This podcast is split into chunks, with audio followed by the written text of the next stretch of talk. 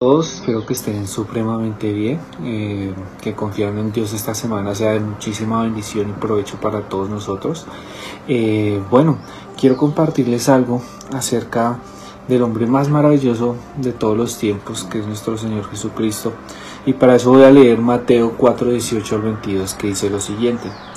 Cierto día, mientras Jesús caminaba por la orilla del mar de Galilea, vio a dos hermanos, a Simón, también llamado Pedro, y a Andrés que echaban la red al agua, porque vivían de la pesca. Jesús los llamó, vengan, síganme, y yo les enseñaré cómo pescar personas.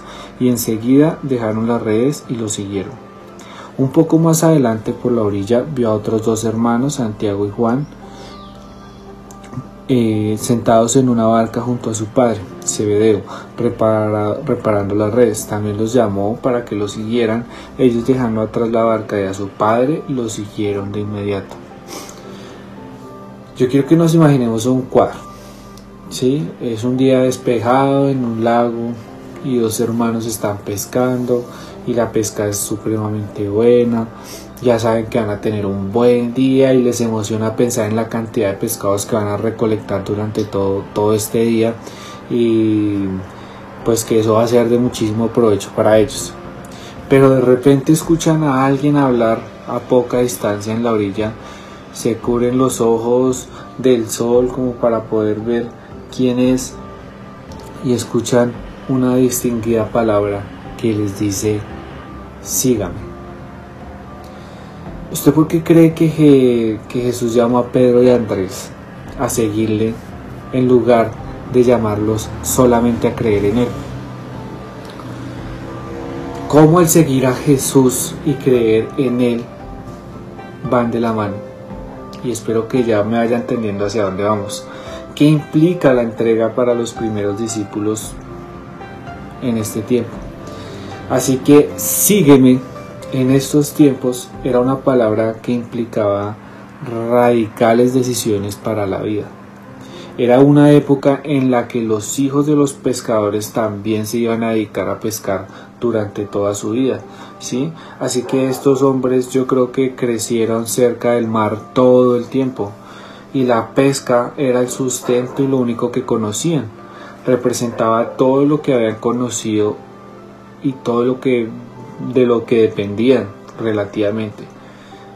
Y es de esto a lo que Jesús los llamó a alejarse.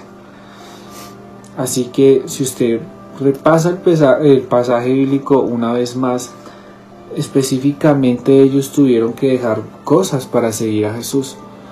Y cuando usted pueda, enumere las que dejaron atrás y que representaba eso. Si usted analiza bien, al llamar a estos hombres a dejar los botes, Jesús los estaba llamando a abandonar su profesión. Cuando los llamó a dejar sus redes, Jesús los estaba llamando a dejar sus posesiones, a abandonar sus posesiones. Cuando los llamó a dejar a su padre solo en el bote, Jesús estaba llamando a los discípulos a abandonar a su familia y amigos. En última instancia, Jesús les estaba llamando a abandonarse a sí mismos. Y los hombres estaban dejando lo cierto por lo inseguro.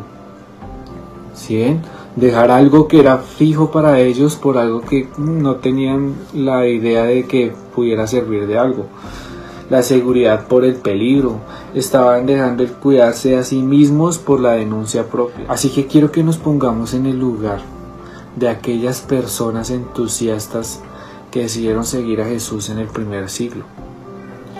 ¿Qué tal si fuera usted el que sale del bote? ¿Qué tal si fuera usted el posible discípulo a quien Jesús le pide que abandone sus redes? ¿Qué tal si usted fuera eh, ese hijo que está con el Padre y a quien le preguntan, sígueme, a quien le dicen, sígueme? Así que póngase usted en el bote de aquel día. ¿Cómo cree sinceramente que usted le hubiera contestado a Jesús? ¿Cuál cree usted que hubiera sido como la parte más difícil de seguir a Jesús en ese momento? Y si usted se pone a meditar bien, ¿usted cree que la mayoría de cristianos han tenido que renunciar a muchas cosas para seguir a Jesús? ¿Cree que sí o cree que no? Y es aquí donde tenemos que hacer como una pausa para considerar si estamos comenzando a redefinir el cristianismo. Tenemos que renunciar a todo lo que tenemos para seguir a Jesús. Pero poco a poco y de manera muy sutil hemos reducido el seguir a Jesús en una idea de eso fue en esos tiempos, ya ahora no se sigue a Jesús así. Ciertamente de muchas maneras estamos empezando a convertir las palabras de Jesús en unas palabras que no quería decir Jesús. Y por supuesto que Jesús no estaba diciendo que realmente usted abandone a su familia. Y claro que en realidad eh, no estaba diciendo que lo dejara todo para seguirle. Aunque es verdad que Jesús no exigió ni exige que todo el mundo abandone su familia, su trabajo para seguirle, sí nos exige una cosa, y es que nos exige una obediencia y un compromiso absoluto. En lugar de abrazar su llamado con gozo, tenemos la tendencia egoísta de suavizarlo a un, a un sacrificio teórico y a una entrega como a medias hipotética, como que estoy con Jesús pero no estoy con Jesús y queremos seguir a un Jesús que no exige nada de nosotros. Así que yo le hago otra pregunta. ¿Será que alguna vez eh, hemos racionalizado las palabras de Jesús y las cambiamos como a nuestro parecer, a nuestro modo, como más se nos ajuste? ¿Por qué cree que hacemos eso?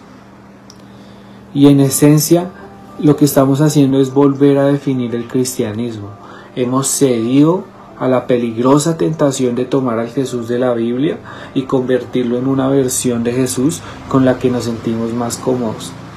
Es un Jesús que acepta nuestro materialismo, es un Jesús que no tiene problemas con nuestra devoción nominal, es un Jesús que se complace con un tipo de fe que solo requiere asistir los domingos a la iglesia, pero sin un verdadero compromiso con la vida cotidiana. Así que yo me pregunto, si yo pudiera ayudar a atravesar esa neblina de justificación, y hacer una sencilla pregunta para usted, para mí. ¿Qué tal si en realidad Jesús si quiere que abandones muchas cosas en tu vida que no has querido abandonar para que lo sigas? ¿Lo estás siguiendo o sencillamente crees seguirlo? Si te bajaste de la barca del materialismo, te bajaste de la barca de poner primero a tu familia que a Dios? ¿Qué estás haciendo tú en este momento ante las palabras y ante el llamado de Jesús que te dice, sígueme? Que tengan un bendecido día, hermanos. Chao.